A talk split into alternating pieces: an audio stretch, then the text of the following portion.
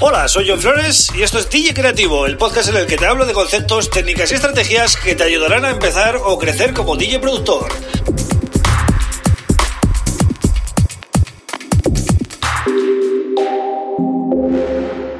Hola, bienvenido, bienvenida a DJ Creativo. Mi nombre es John Flores y este es el podcast número 60.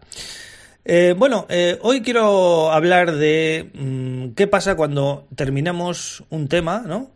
Nuestro primer tema. Imagínate que, has estado pues, formándote y trabajando mucho y practicando mucho y después de meses por fin logras terminar tu primer tema y dices, bueno, ahora estoy listo, ¿no? Para, para reventar el mercado. Entonces, eh, quiero darte unos eh, consejos de cosas que puedes hacer. Este podcast lo voy a enfocar para gente que está empezando, que está terminando sus primeros temas, ¿vale? Porque quiero deciros cómo van las cosas desde mi punto de vista ya con, la experiencia que, mí, que, he tenido yo, ¿no? Eh, para que lo tengáis en cuenta, por lo menos, aunque no me hagáis caso en todo, pero em, de estas cosas eh, pues sé bastante porque he estado muchos años, ¿no?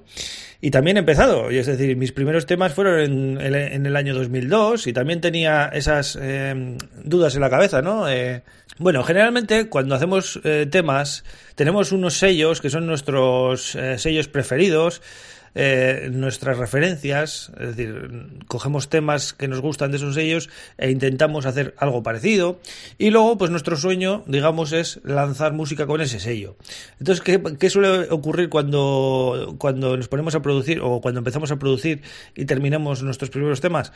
Pues que ya está, en cuanto acabamos el primer tema, ya queremos lanzar, ya queremos mandarle la demo a ese sello que nos gusta y, eh, y entrar y empezar a sacar música con ellos y darnos a conocer y, bueno, pegar el pelotazo, ¿no? Como se suele decir.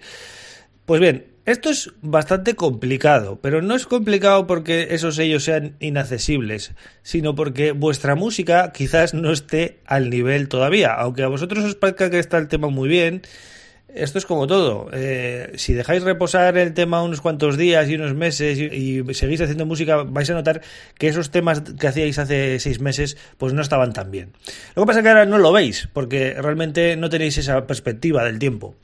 Entonces, eh, no os quito las ganas ¿no? de poder lanzar con esos sellos o que mandéis música a esos sellos, pero mm, tenéis que tener en cuenta que es muy posible que todavía vuestra música no esté a ese nivel, ¿vale? Porque daros cuenta que los productores que sacan con esos sellos tan grandes son gente muy experimentada, llevan muchos años haciendo música y aunque creáis que vuestros temas son parecidos a los de ese sello, en muchos casos o sea, la idea, las ideas que, podemos tener pueden ser muy buenas, pero lo que diferencia a un productor, mm, digamos, amateur o novato que está empezando, de un productor que, es un. que ya tiene experiencia, ¿no? es la ejecución, la ejecución de esa idea, es decir, que todos, eh, toda la parte, toda la producción esté bien hecha, es decir, composición, mezcla eh, y, bueno, y el sonido general y que todo esté bien hecho, ¿no? Y que esté al nivel de lo que exige el mercado, ¿no? Entonces, esto eh, para ponerte un poco en contexto. Pero ahora bien, eh, entonces, ¿qué podemos hacer cuando, cuando hemos acabado el tema? Podemos, pues simplemente compartirlo con nuestros amigos, es decir, lo podemos subir a, a SoundCloud o a, cualquier plataforma de estas y compartirlo gratis con todo el mundo. Es decir, oye, mira, este es mi primer tema, espero que os guste, tal, y lo compartes en tus redes sociales y tal.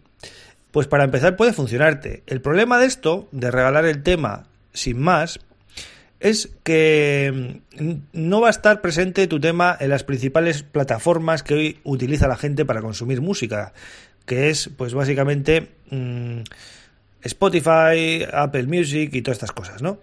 Sí que es verdad que lo puedes subir a YouTube y YouTube es una herramienta muy muy utilizada, ¿no? Para escuchar música también, aunque no es lo más común, ¿no? Digamos que la gente suele escuchar más eh, cuando va por la calle y tal, suele no, no, suele ir con YouTube, suele ir más pues, con este tipo de servicios de streaming, ¿no?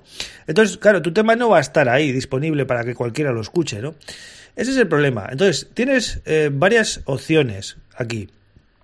Hay plataformas como em, Lander o bueno no sé muy bien cómo se pronuncia eh, lo dejo en las notas del programa el link vale vas al podcast 60 y ahí te dejo el, el link a Lander, L-A-N-D-R, ¿vale? Pues esta plataforma te permite eh, distribuir tu música en los principales portales de streaming, ¿vale? Spotify, Apple, etcétera. El tema es que em, tiene unos costes, ¿vale? No es gratis.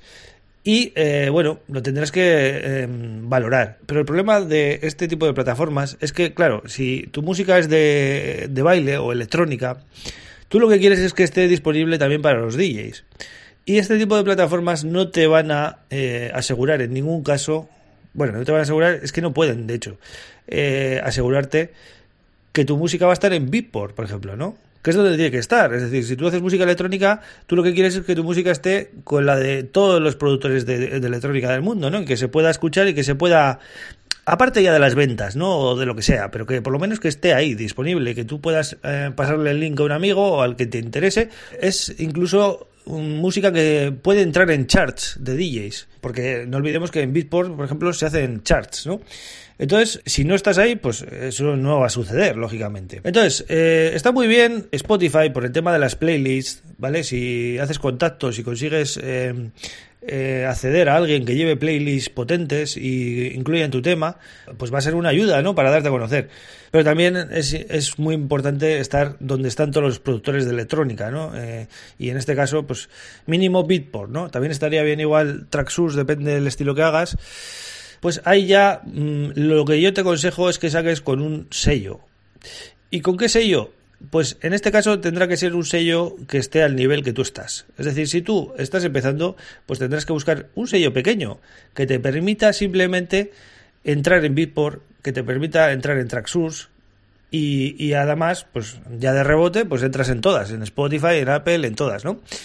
Y de esa manera, pues vas a tener la presencia eh, en todas las plataformas. Y, y, por lo menos tu música pues va a tener una difusión mucho más amplia, ¿no? En esta fase no tienes que pensar en, en el dinero de las ventas ni, ni, en nada. Solo tienes que pensar en mm, estar disponible en el máximo de plataformas posible y la única manera de entrar en Beatport es a través de un sello.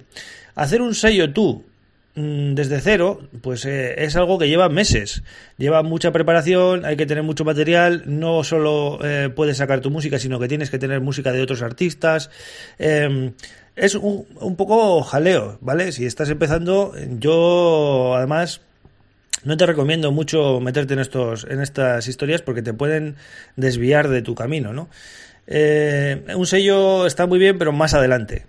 Entonces, lo que, lo que tendrás que hacer es buscar un sello pequeñito, ¿vale? Que, que, encaje tu música y que te permita lanzar por lo menos tu material y por lo menos meterlo dentro de Beatport y de las tiendas que te interesan.